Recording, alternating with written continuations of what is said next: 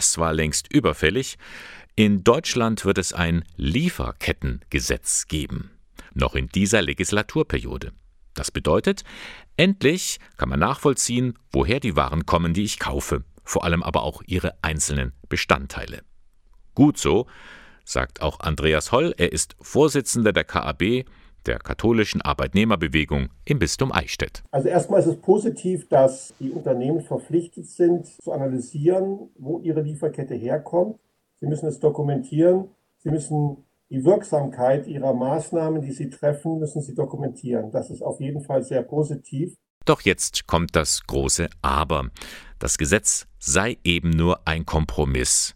Ein erster Schritt, weitere müssten jetzt folgen. Das äh, Problem von den Lieferketten ist äh, der Weg zurück zum ersten Glied in dieser Lieferkette.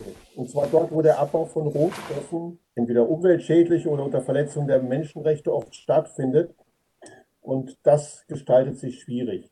Eine Offenlegung der Lieferketten äh, der zumeist auch noch international tätigen Unternehmen scheitert nämlich auch daran, dass diese keine oder nur unzureichende Gesetze hier für ihren Ländern haben.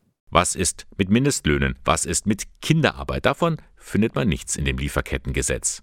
Selbstverpflichtungen von Unternehmen hätten bisher relativ wenig gebracht, meint Andreas Holl.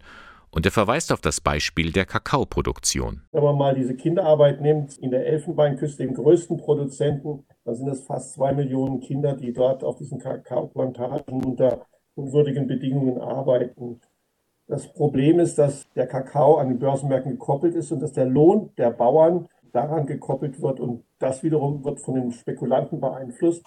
Und seit Jahren fällt der Kakaopreis und das führt natürlich zu Erntelöhnen, die nicht ausreichend sind. Denn wenn die Bauern ein existenzsicherndes Einkommen hätten, dann wären sie nicht gezwungen, ihre Kinder zur Arbeit zu schicken.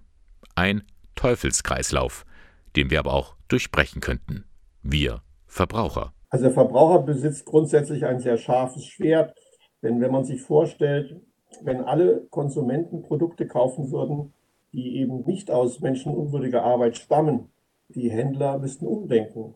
Das Problem ist, dass man es natürlich nicht so einfach erkennt. Also Acht geben beim Kauf auf die Siegel.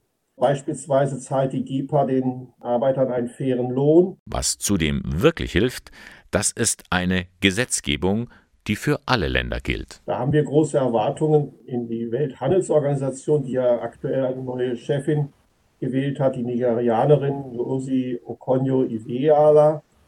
Die ist Finanzexpertin und wir glauben aber, weil sie aus Nigeria ist, dass sie auch die Brücke zwischen den Ländern der dritten Welt und den reichen westlichen Ländern aufbauen kann und somit auch dieses Thema der Lieferketten in den Griff bekommen könnte weltweit sagt Andreas Holl. Er ist Vorsitzender der katholischen Arbeitnehmerbewegung im Bistum Eichstätt. Die meint, das neue Lieferkettengesetz ist nur ein Kompromiss. Weitere Schritte müssten folgen.